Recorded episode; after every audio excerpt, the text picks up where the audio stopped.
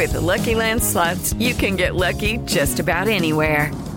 This is your captain speaking. Uh, we've got clear runway and the weather's fine, but we're just going to circle up here a while and uh, get lucky.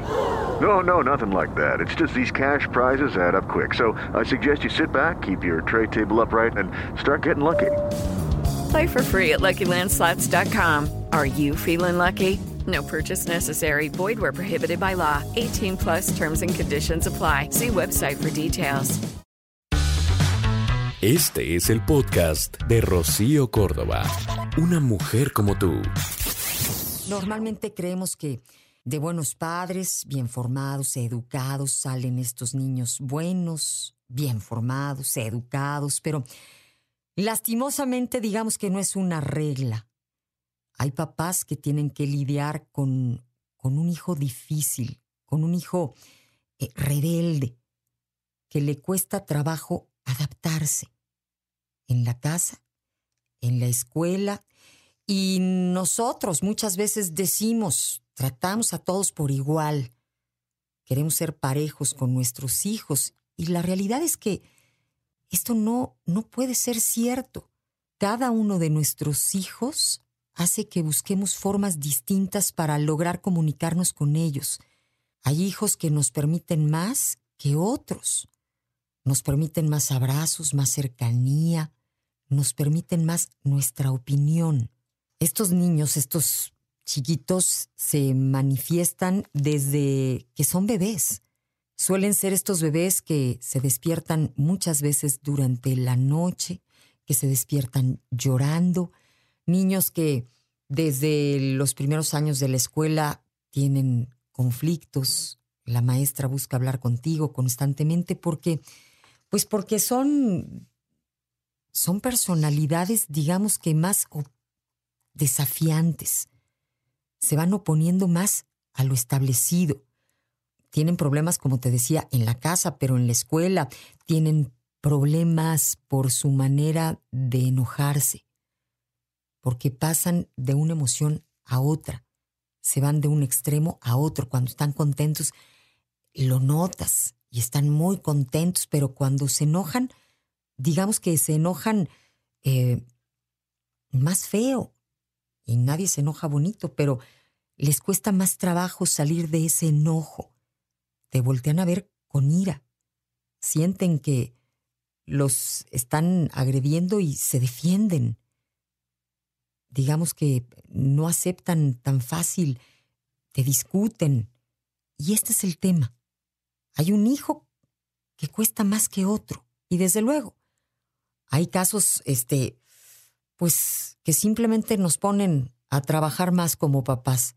Pero hay niños que crecen y que, digamos que de adultos, llegan a ser hasta desadaptados sociales.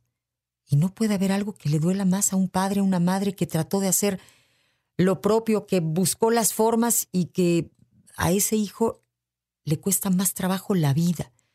El que lo acepten, el tener amigos, el encontrar su lugar, su vocación, su trabajo, sus formas, y se vuelve ese, desadaptado social.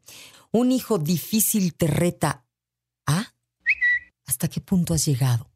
Decía yo, a salirte hasta con la vecina en la noche, casi casi a llorar, ¿no? A sacar aquello que, pues que no quieres a lo mejor mostrar ahí en tu casa porque estás queriendo, pues ser inquebrantable, pero buscas formas en donde puedas sacar esa presión, ese hijo que te cuesta más que los otros. Dices, pero si yo iba bien como mamá y de repente este canijo chamaco no entiende, no entiendo qué es lo que estoy haciendo mal, qué debemos de cambiar, qué está pasando con nosotros. Y claro, qué bueno que te cuestiones, qué bueno que eh, revises el ambiente, que trates de cuidar las formas.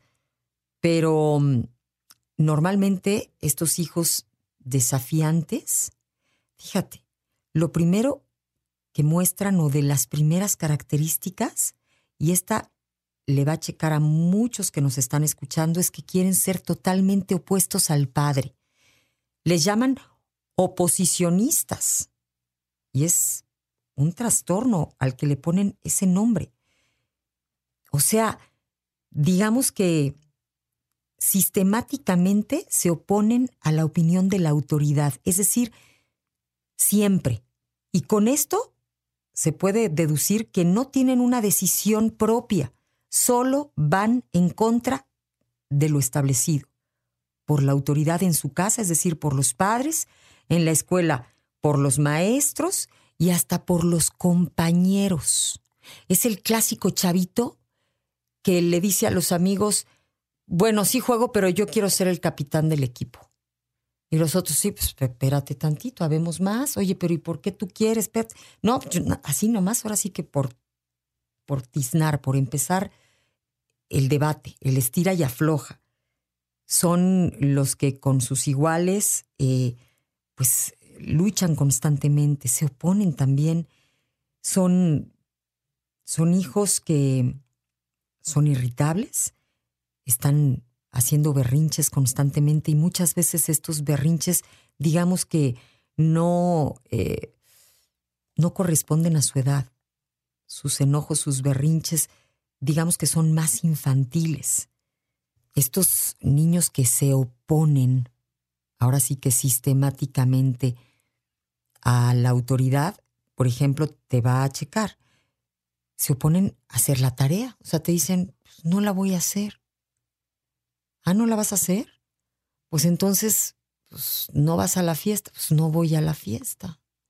O sea, este, le dices, te voy a castigar, castígame. Y entonces el papá va sintiendo que se queda sin armas, sin formas de pues presionar al, al, niño, de buscar que entienda. Y es complicado.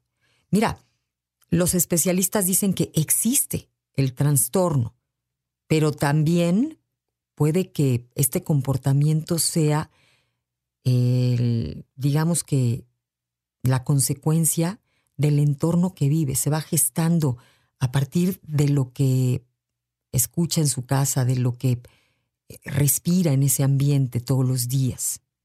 ¿Y cómo es que se controla la ira en estos hijos? el primer punto sí o sí es sin violencia, ¿eh? O sea, no con golpes. sería a partir del diálogo.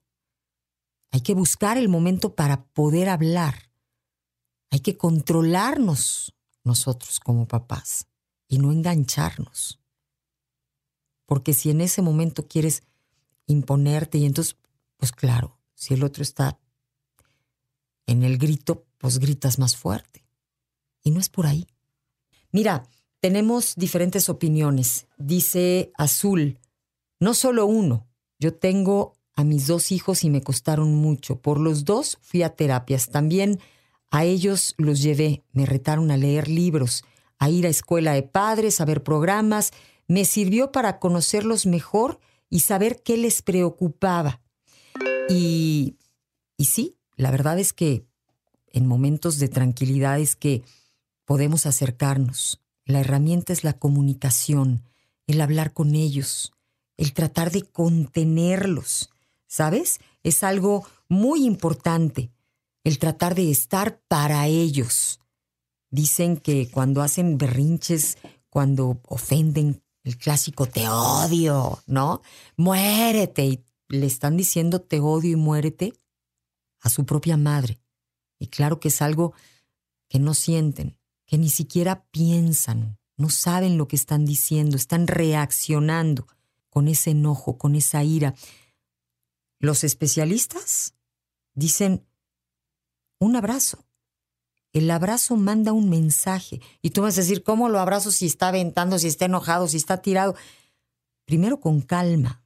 No sé si en ese mismo momento puedes abordarlo, puedes abrazarlo, puedes, este, vamos, tocarlo siquiera.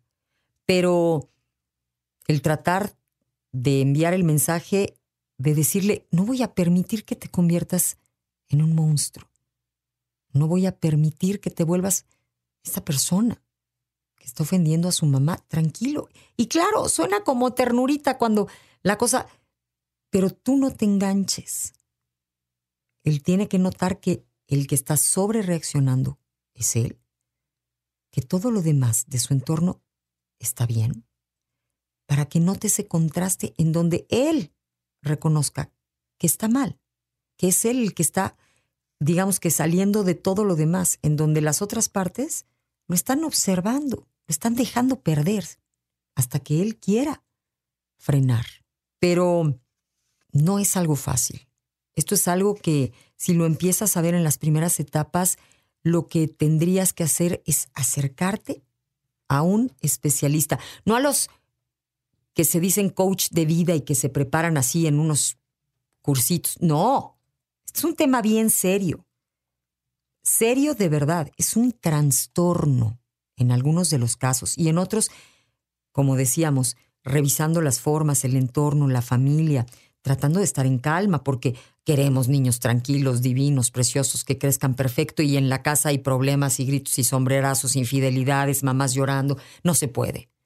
Es importante como mamá y como papá que cuides tu paz si quieres y si entiendes qué es lo que vas a transmitir a tus hijos. Pero si alcanzas a ver que a pesar de que el niño tiene los mismos elementos que tus otros hijos y que los otros van bien, pero este, por más que le das bueno, él sigue mal, acércate lo más pronto que puedas a un especialista, a alguien que te sepa llevar de la mano, alguien que tenga cerca, que te ayude a contenerte para que tú puedas contener a tu hijo, porque los papás ni somos psicólogos, ni somos especialistas, ni nacimos sabiendo, ni Dios nos ilumina a partir de que tenemos un hijo y entonces nos llena de esa gracia. La verdad es que no.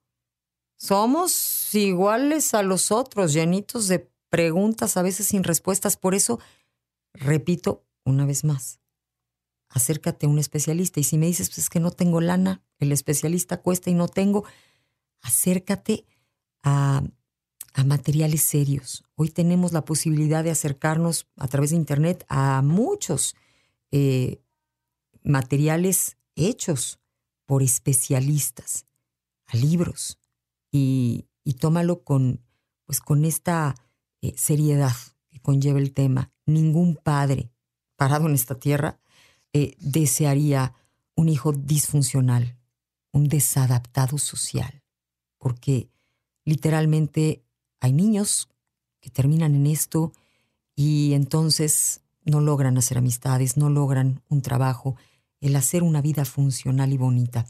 Yo te saludo. Buenos días. Es amor.